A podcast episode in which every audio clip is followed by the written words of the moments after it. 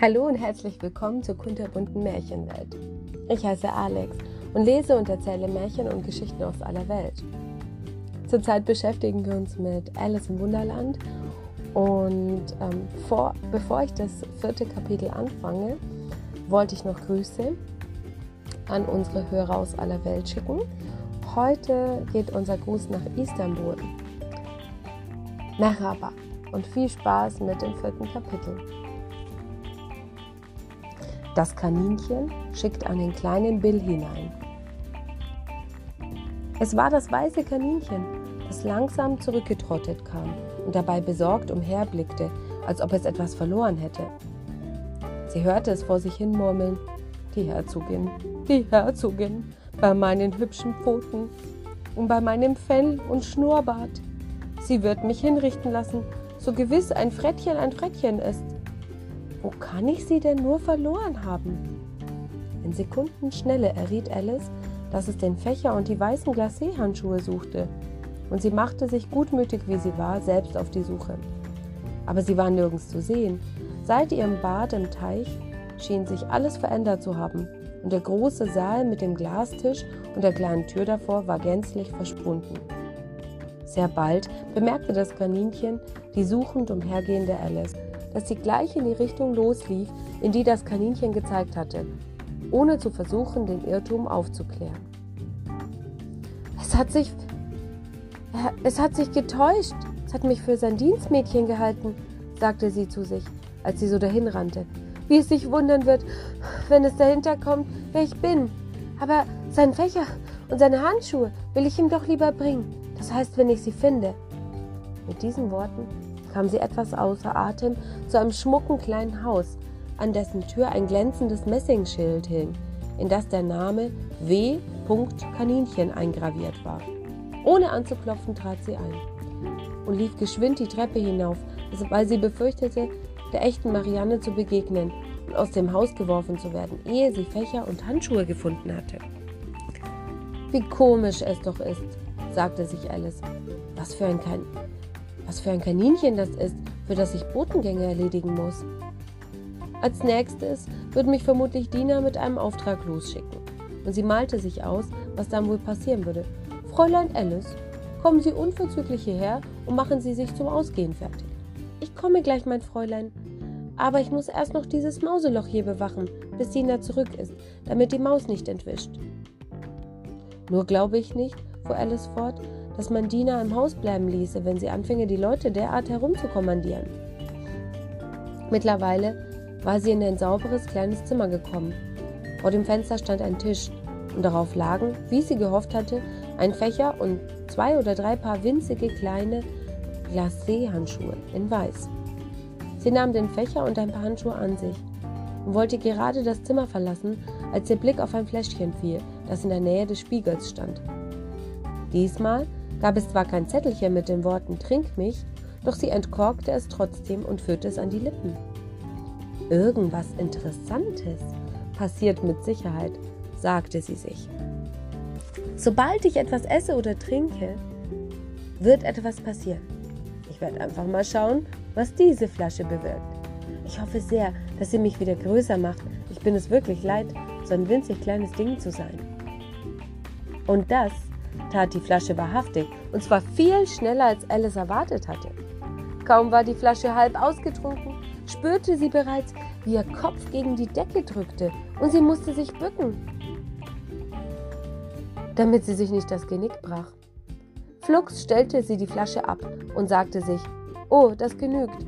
Hoffentlich wachse ich nicht noch weiter. Ich passe ohnehin schon nicht mehr durch die Tür. Hätte ich doch nur nicht so viel davon getrunken.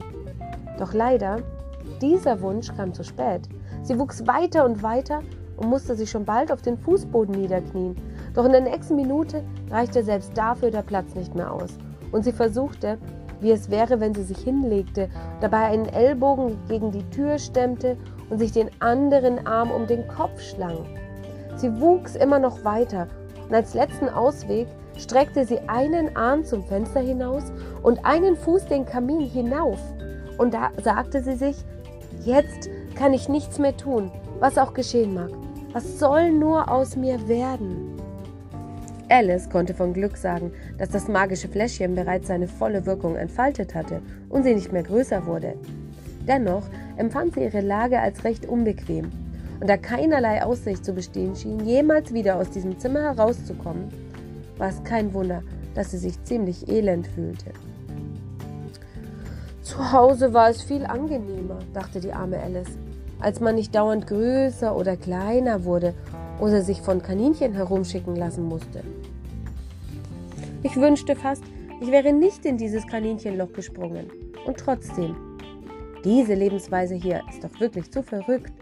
Was kann denn nur mit mir passiert sein? Früher, wenn ich Märchen las, dachte ich immer, dass solche Dinge sowieso nie geschehen könnten. Doch jetzt stecke ich mittendrin. Es sollte ein Buch über mich geschrieben werden. Ja, das sollte es. Und wenn ich groß bin, werde ich selbst eins schreiben. Aber eigentlich bin ich schon groß, fügte sie bekümmert hinzu. Zumindest reicht der Platz nicht aus, um hier noch größer zu werden.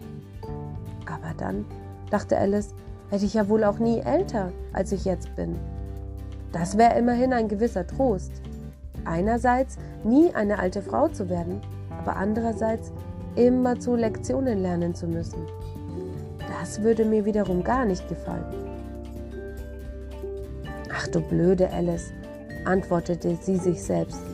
Wie sollst du denn hier drin Lektionen lernen? Es ist ja schon für dich äh, kaum genug Platz. Kaum einer für irgendwelche Schulbücher. Und so fuhr sie fort, indem sie zuerst den einen, dann den anderen Standpunkt einnahm und so ein richtiges Gespräch mit sich selbst führte. Aber nach einigen Minuten hörte sie draußen eine Stimme und hielt inne, um zu lauschen. Marianne! Marianne! rief die Stimme. Hol mir sofort meine Handschuhe! Fast gleichzeitig hörte man leises Fußgetrippel auf der Treppe. Alice wusste, es war das Kaninchen, das nach ihr suchte, und sie zitterte so sehr, dass das Haus wackelte. Denn sie vergaß völlig, dass sie jetzt tausendmal so groß wie das Kaninchen war und keinen Grund mehr hatte, sich vor ihm zu fürchten. Im Nu war das Kaninchen an der Tür und versuchte sie zu öffnen. Aber da die Tür nach innen aufging und Alice ihren Ellbogen so fest dagegen stemmte, erwies sich dieser Versuch als vergeblich. Alice hörte, wie es zu sich sagte. Dann gehe ich eben ums Haus herum und steige durchs Fenster herein. Das wirst du nicht, dachte Alice. nachdem sie abgewartet hatte, bis sie das Kaninchen just unter dem Fenster zu hören glaubte, streckte sie plötzlich ihre Hand aus und tat einen Griff in die Luft. Sie bekam zwar nichts zu fassen, hörte aber einen kleinen Schrei und dann einen Aufprall und das Klirren von zerbrochenem Glas, woraus sie schloss, dass es möglicherweise in ein Frühbeet für Gurken oder desgleichen gefallen war. Als nächstes ertönte eine wütende Stimme, die des Kaninchens. Pat! Pat, wo bist du denn? Und dann eine Stimme, die vorher noch nie da war. Oh, ich bin doch hier. Hier! Ich grabe nach Äpfeln, euer Wohltat. Gräbst nach Äpfeln? Natürlich, erboste sich das Kaninchen.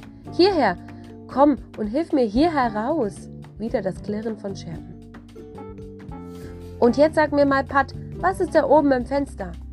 Hm, glasklar. Das ist ein Arm, euer Wohltat. Bei ihm klang es wie Arm. Ein Arm, du Dummkopf. Wer hat denn hier einen derart großen Arm? Der füllt ja das ganze Fenster aus.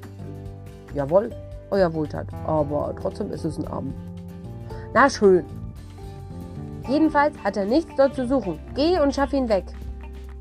Darauf folgte eine lange Stille und Alice vernahm jetzt nur noch ab und zu ein Flüstern wie ja, gefallen will mir das nicht, euer Wohltat. Ganz, ganz, ganz und gar nicht.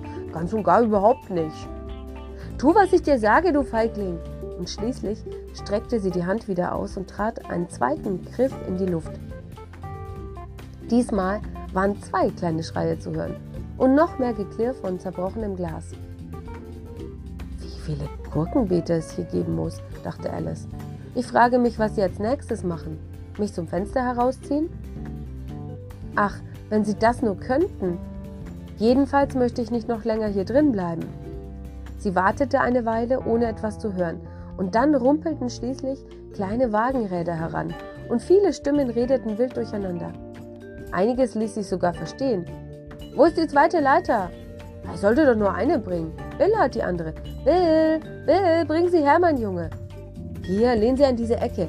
Nein, erst zusammenbinden. Es reicht ja nicht ganz hinauf. Ach was. Es reicht schon. Sei nicht so ein Haarspalter. Hier, Bill, fang das Seil. Wird das Dach auch halten? Pass auf, die Ziegel sind locker.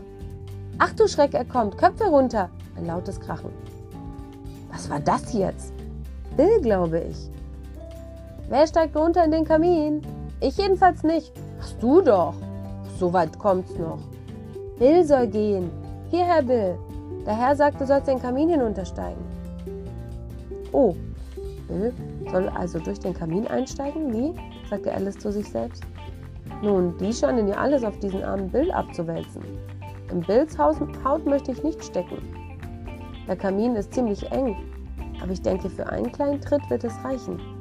Soweit es ging, zog sie ihren Fuß aus dem Kamin zurück und wartete dann, bis sie dicht über sich ein kleines Tier, um was genau es sich handelte, war schwer zu sagen, im Kamin scharren und herumklettern hörte. Da sagte sie sich, das muss Bill sein, und trat mit dem Fuß einmal kräftig nach oben und wartete, was jetzt wohl geschah. Als erstes hörte sie ein vierstimmiges Da fliegt Bill! Dann einzeln die Stimme des Kaninchens Du da bei der Hecke, fang ihn auf! Danach Stille und dann abermals Stimmengewirr. Halt seinen Kopf hoch, jetzt etwas Cognac. Pass auf, dass er sich nicht verschluckt. Wie war's denn, alter Junge? Was denn passiert? Was denn passiert? Erzähl schon! Zuletzt war ein schwaches, piepsiges Stimmchen zu hören. Das ist Bill, dachte Alice. Ja, ich bin nicht ganz sicher. Viel mehr. Danke. Oh, oh. Es geht schon wieder. Nun, ich bin viel zu verdattert, um euch etwas zu erzählen. Ich weiß nur, irgendwas stürzt auf mich los wie ein Springteufel. Und dann gehe ich ab wie eine Feuerwerksrakete. Ha, genau, alter Junge, sagten die anderen. Wir müssen das Haus niederbrennen, ließ sich die Stimme des Kaninchens vernehmen. Da schrie Alice so laut sie konnte. Wenn ihr das tut, hetze ich Diener auf euch. Schlagartig war es totenstill. Und Alice dachte bei sich, was sie jetzt wohl als nächstes tun werden? Wenn sie einen Funken Verstand hätten, würden sie das Dach abnehmen. Nach einigen Minuten begannen sie sich wieder zu regen und Alice hörte das Kaninchen sagen, eine Schubkarre voll ist fürs Erste genug. Eine Schubkarre voll was? Dachte Alice. Aber sie blieb nicht lange im Ungewissen, denn augenblicks prasselte ein Regen kleiner Kieselsteine zum Fenster herein. Und einige davon trafen sie im Gesicht. Dem werde ich ein Ende setzen, sagte sie sich und schrie hinaus. Das solltet ihr lieber sein lassen. Worauf es erneut totenstill wurde. Alice bemerkte mit einigem Erstaunen, dass sich sämtliche Kieselsteine, als sie so auf dem Boden lagen, in kleine Kuchen verwandelten. Und es kam ihr eine glänzende Idee. Wenn ich einen von diesen kleinen Kuchen esse, überlegte sie, wird sich meine Größe bestimmt irgendwie verändern. Und da mich das unmöglich noch größer machen kann, werde ich davon vermutlich kleiner werden. Also schluckte sie einen der Kuchen hinunter und stellte zu ihrer Freude fest, dass sie augenblicklich zu schrumpfen begann. Sobald sie klein genug war, um durch die Tür zu passen, rannte sie aus dem Haus und sah draußen einen wahren Auflauf von kleinen Tieren und Vögeln, die dort warteten. In der Mitte stand die arme kleine Eidechse, Bill, gestützt von zwei Meerschweinchen, die ihm etwas aus einer Flasche einflößten. Kaum war Alice erschienen, stürzten auch schon alle auf sie zu, aber sie lief davon, so schnell sie konnte, und bald befand sie sich in einem dichten Wald in Sicherheit. Als erstes, sagte sich Alice, während sie so durch den Wald streifte, werde ich zusehen müssen, dass ich wieder meine richtige Größe erreiche. Und zweitens muss ich den Weg zurück zu dem hübschen Garten finden. Das dürfte wohl der beste Plan sein. Der Plan klang zweifellos vortrefflich, sehr klar und einfach ausgedacht. Die Schwierigkeit bestand nur darin, dass sie nicht die leiseste Ahnung hatte, wie sie ihn ausführen sollte. Und während sie noch ängstlich zwischen den Bäumen umherspähte, ließ ein kurzes, scharfes Bellen direkt über ihrem Kopf sie hastig aufblicken. Ein riesenhafter junger Hund sah mit seinen großen Kohleraugen auf sie herunter und streckte sacht seine Pfote nach ihr aus. Armes kleines Ding, sagte Alice mit einschmeichelnder Stimme und gab sich alle Mühe, ihn zu pfeifen. Dabei hatte sie jedoch schreckliche Angst, dass er vielleicht hungrig sein könnte, denn dann würde er sie sehr wahrscheinlich auffressen, trotz all ihren guten Zuredens. Ohne recht zu wissen, was sie tat, hob sie ein Stöckchen auf und hielt es dem Hündchen hin. Worauf dieses mit allen Vieren zugleich in die Luft sprang, vor Freude aufjaulte, sich das Stöckchen schnappte und so aussah, als würde es immer wieder herumrennen wollen. Da duckte sich Alice hinter eine große Distel, um nicht überrannt zu werden. Und als sie auf der anderen Seite hervorkam, stürzte sich der junge Hund wieder auf das Stöckchen. Alice kam es langsam vor, als spiele sie mit einem Zugpferd. Und sie rechnete jeden Augenblick damit, unter seinen Füßen zertrampelt zu werden. Sie lief wieder hinter die Distel. Dann unternahm der Welpe mehrere kurze Attacken auf das Stöckchen, wobei er jedes Mal ein klein wenig vor und rückwärts ging. Schließlich ließ er sich in einiger Entfernung mit heraushängender Zunge und halbgeschlossenen Augen keuchend nieder. Dies schien Alice eine gute Gelegenheit, sich aus dem Staub zu machen. Also lief sie los und rannte, bis sie ganz müde und außer Atem war und sich das Bellen des Hundes nur noch ganz schwach und weit entfernt anhörte. Und trotzdem war es ein liebes kleines Hündchen, sagte Alice, als sie sich an eine Butterblume lehnte, um auszuruhen, und sich mit einem der Blätter Luft zufächelte. Ich hätte ihm gern einige Kunststücke beigebracht, wenn ich nur groß genug dafür wäre. Du meine Güte, ich hätte beinahe vergessen, dass ich ja wieder wachsen muss. Aber wie lässt sich das wohl anstellen? Ich sollte vermutlich irgendwas essen oder trinken. Die große Frage ist nur, was? Das war wirklich die große Frage. Alice sah sich rund um alle Blumen und Grashalme an, konnte aber nichts entdecken, das den Eindruck erweckte, dass es unter den gegebenen Umständen gegessen oder getrunken werden sollte. Ganz in ihrer Nähe wuchs ein großer Pilz, ungefähr so hoch wie sie selbst. Nachdem sie von unten und von beiden Seiten und von hinten herumgegangen war, kam mir der Gedanke, dass sie ja ebenso gut mal schauen konnte, was oben drauf war. Sie stellte sich auf die Zehenspitzen und lugte über den Rand des Pilzes hinweg. Sogleich begegnete ihr Blick dem einer großen blauen Raupe, die mit verschränkten Armen dort oben saß und gemächlich aus einer großen Wasserpfeife rauchte, ohne von ihr oder sonst irgendwas auch nur die geringste Notiz zu nehmen.